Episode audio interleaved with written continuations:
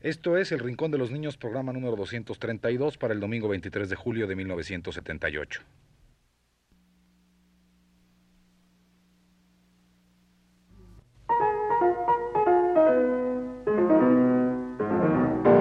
Atención, atención, el cumpleaños del Rincón. El próximo domingo 3 de septiembre de 1978 a las nueve y media de la mañana, un programa especial para celebrar los seis años de nuestro Rincón de los Niños. Domingo 3 de septiembre, el cumpleaños del Rincón.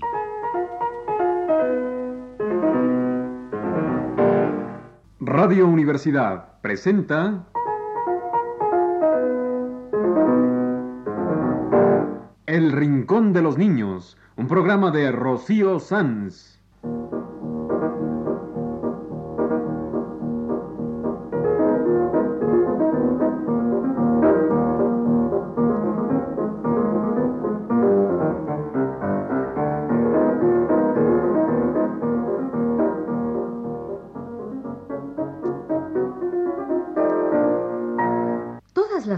A esta misma hora, los esperamos aquí con cuentos e historias verdaderas, con música y versos, con fábulas, noticias y leyendas para ustedes en el Rincón de los Niños.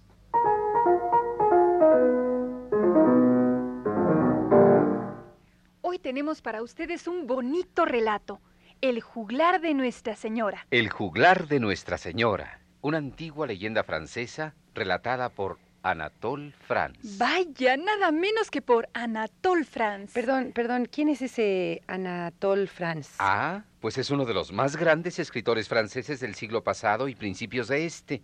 Fue novelista, crítico y poeta y dejó montones de cosas. Entre sus novelas más lindas están Pedrín y El libro de mi amigo, con recuerdos de su infancia. Ah, ya sé, ya sé quién es ese Anatole France. Tiene un libro muy famoso que se llama, creo que, La isla de los pingüinos, ¿no? Ah, claro. Ya sé yo también de quién están hablando. Claro, la isla de los pingüinos. Están hablando del gran Jacques Anatole François Thibault. Excusez-moi. ¿De, quién, oye? De Jacques Anatole François Thibault. No, estamos hablando de Anatole France, el escritor, no de ese que tú dices. Pues son el mismo. Jacques Anatole François Thibault era el verdadero nombre de Anatole France. Anatole France era su seudónimo. Ya sé.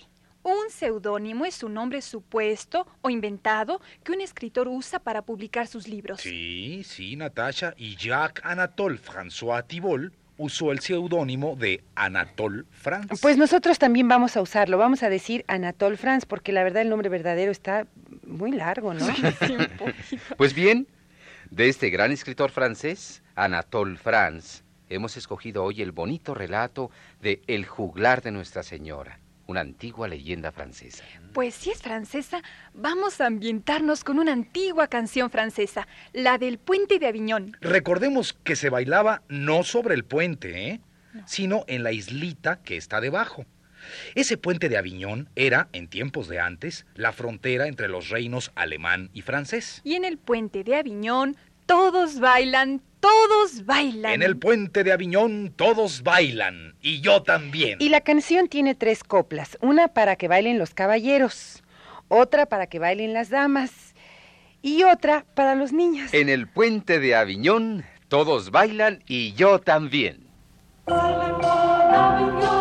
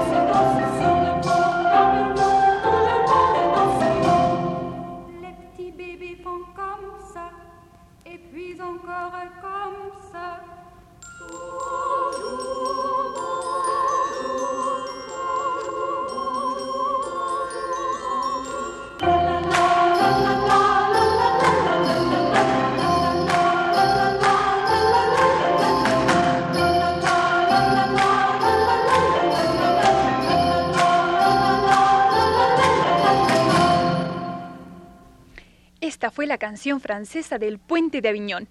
Y ahora vamos con nuestro cuento de hoy, relatado por Anatole France, El juglar de Nuestra Señora. Un juglar era uno que, por dinero, recitaba, cantaba y bailaba.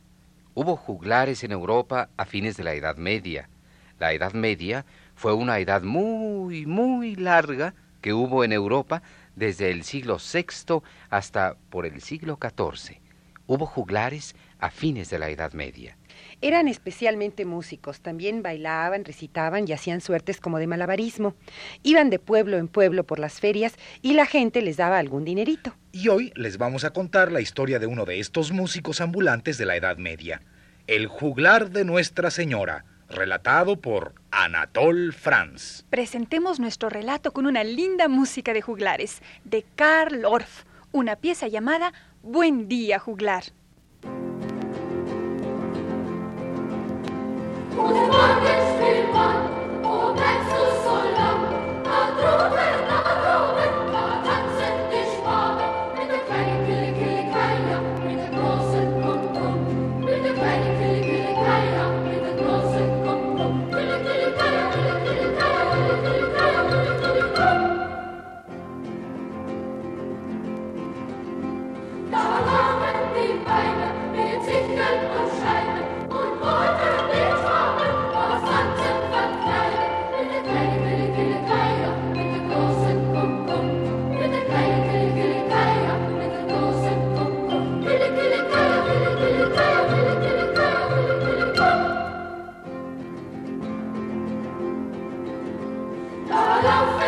Fallen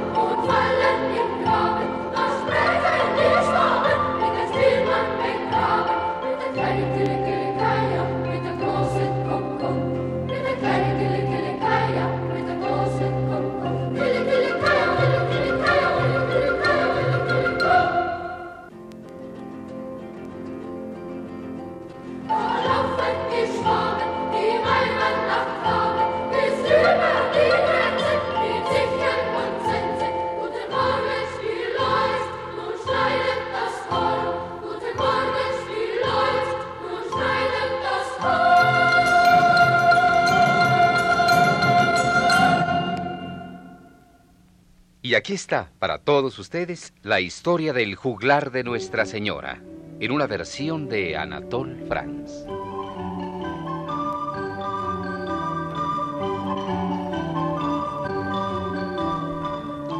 En tiempo del rey Luis, había en Francia un pobre juglar llamado Bernabé que iba de pueblo en pueblo mostrando sus habilidades. Los días de feria extendía sobre la plaza pública una vieja alfombra y atraía a los niños con frases graciosas que había aprendido de otros juglares más viejos. Luego hacía algunas contorsiones y equilibraba un platito de estaño sobre la nariz.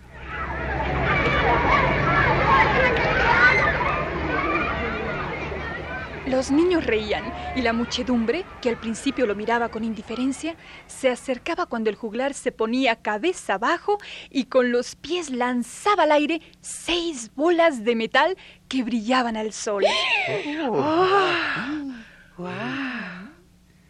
La admiración crecía cuando el juglar se enroscaba como una rueda y en esa difícil postura lanzaba y recogía con las manos doce cuchillos. Las monedas de cobre le llovían al juglar. Sin embargo, como la mayoría de los que solo cuentan con sus talentos, Bernabé vivía con mucha dificultad.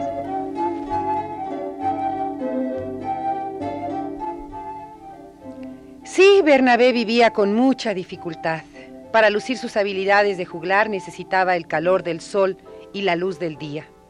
Durante los inviernos no era más que un árbol despojado de sus hojas y casi muerto. La tierra helada era dura para el juglar.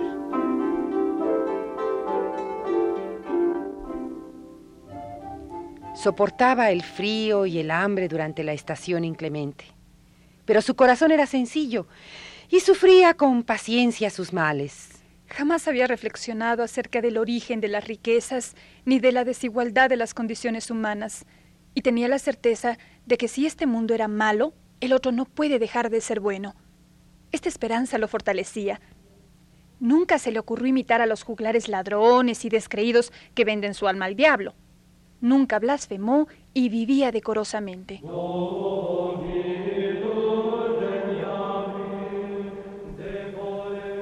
Al entrar en una iglesia, siempre se arrodillaba ante la Madre de Dios y le dirigía esta plegaria.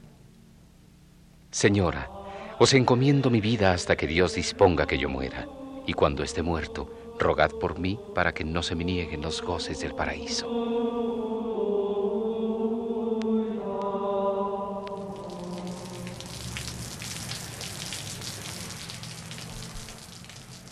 Una noche, después de un día lluvioso, iba Bernabé triste, encorvado con sus bolas y cuchillos envueltos en la vieja alfombra.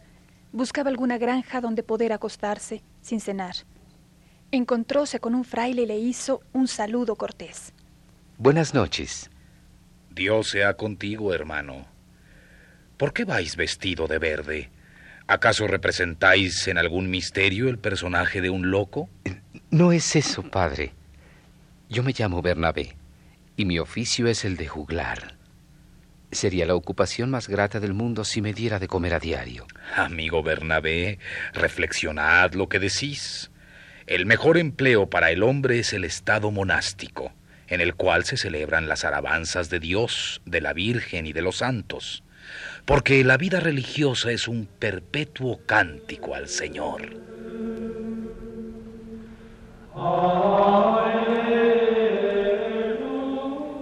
Padre mío, confieso que hablé como un ignorante. Vuestra profesión no puede compararse con la mía. Aunque es meritorio mi honrado oficio de juglar, este mérito dista mucho del vuestro. Mucho me agradaría, Padre, cantar a diario en el oficio, especialmente en el de la Santa Virgen, a quien dedico especial devoción. Al fraile le interesó la sencillez de Bernabé, y como era hombre inteligente, reconoció en el juglar a un hombre de buena voluntad. Y así le dijo, Venid conmigo, amigo Bernabé.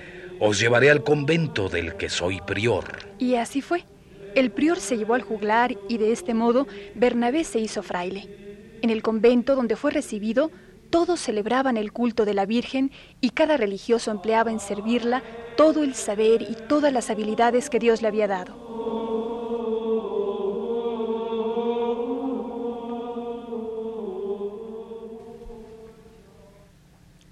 Ante aquel concurso de alabanzas y obras para la Virgen, Bernabé se lamentaba de su ignorancia. Ay, soy muy desdichado porque no puedo, como lo hacen todos, alabar dignamente a la Santa Madre de Dios. Aun cuando le consagro toda mi ternura, por desgracia, soy un hombre rudo y sin arte. Ay, Señora Virgen, no dispongo para serviros ni de sermones edificantes, ni de finas pinturas, ni de estatuas perfectamente esculpidas, ni de tratados doctos, ni de versos bien medidos. No tengo nada. Así se lamentaba abrumado por su tristeza. Un día que los frailes conversaban, Bernabé oyó esta historia. Una vez tuvimos aquí un religioso que solo sabía decir el Ave María. Era ignorante y tosco. Solo sabía recitar el Ave María y era despreciado por su ignorancia. Pero cuando murió, le salieron de la boca cinco rosas en honor de las cinco letras del nombre de María, y su santidad quedó así manifiesta.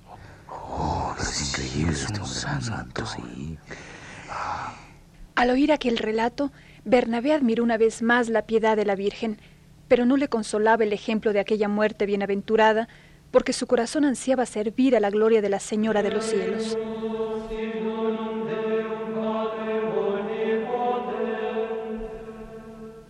Una mañana despertó lleno de júbilo, corrió a la capilla y estuvo allí solo más de una hora.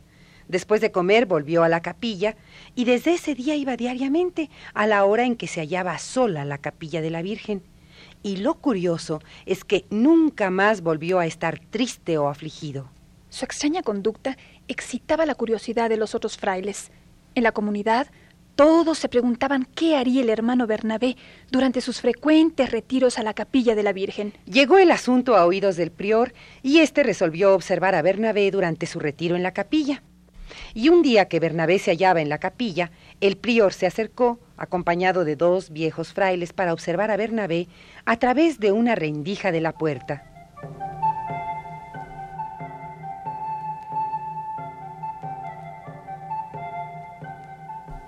Vieron a Bernabé ante el altar de la Santa Virgen. Estaba cabeza abajo, lanzando con los pies seis bolas de metal y seis cuchillos. Repetí en honor de la Virgen aquellos ejercicios de juglar que le habían valido siempre las mayores alabanzas. El fraile Bernabé estaba ejecutando para la Santa Virgen los ejercicios más difíciles de su antiguo oficio de juglar.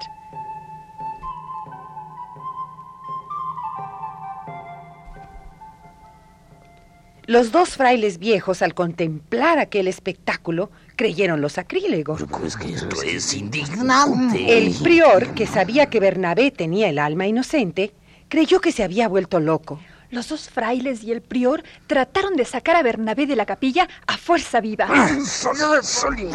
Y entonces vieron que la Santísima Virgen descendía las gradas del altar y enjugó con una punta de su manto azul el sudor que brotaba de la frente de su juglar.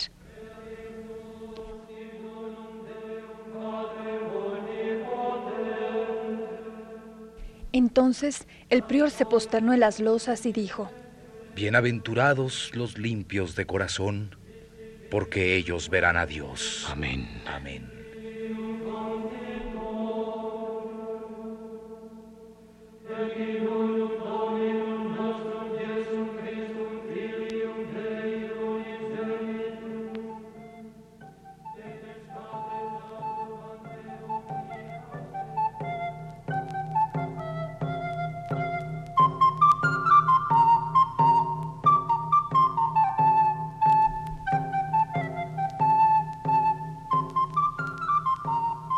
Este fue el relato del juglar de Nuestra Señora. Contado por Anatole France en el libro Lecturas Clásicas para Niños de la Secretaría de Educación Pública. El cuento del juglar de Nuestra Señora.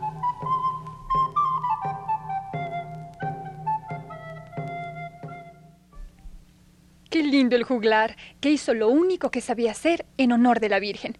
¿Y esta se lo supo apreciar? Sí, es una hermosa historia esta del juglar de Nuestra Señora, tal y como la cuenta el escritor francés Anatole France. A mí me gustaría que volvieran los tiempos de Marí Castaña, los tiempos de antes, cuando había juglares. Pues aquí están aquellos tiempos en una dulce canción de María Elena Walsh. Que suene la flauta, que ruede la danza y vuelvan los días de Mari Castaña.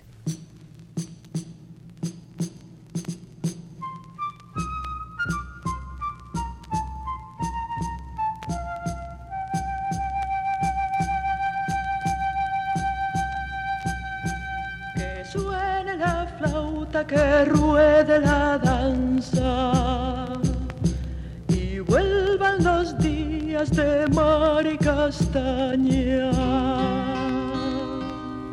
Yo soy Juan de Ramasales,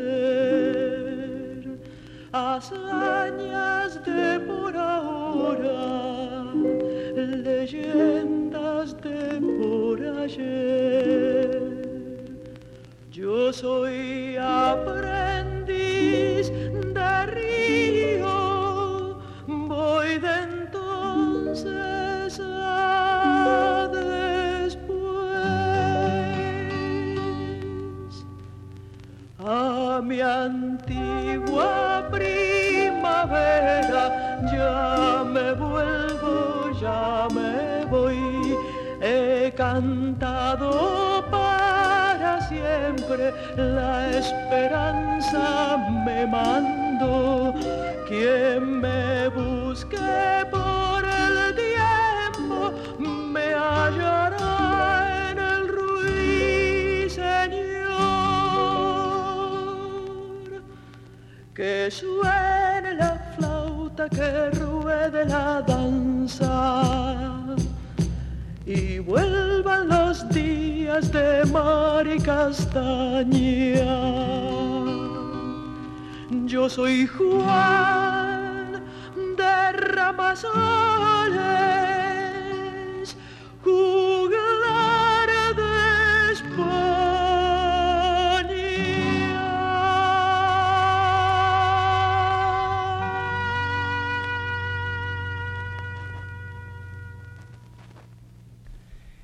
María Elena Walsh cantó para nosotros El Juglar, una canción sobre un juglar de España, pobre, con hambre y sed, como el juglar de Nuestra Señora del cuento que hoy les contamos. Y este juglar de la canción tiene su gorro de cascabel. Y un oso amaestrado. Pues terminemos nuestro programa con La Danza del Oso, de la música para niños de Karl Orff.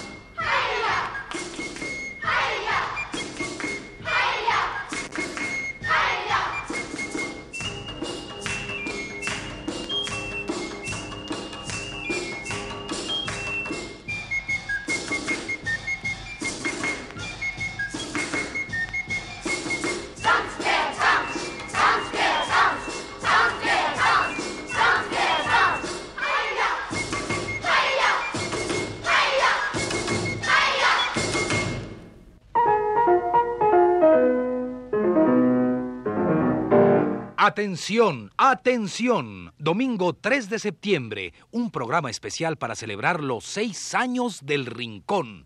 No se lo pierdan.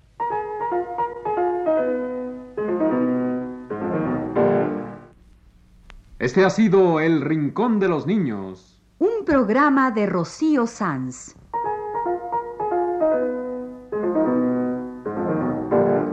Asistente de producción, Leonardo Velázquez.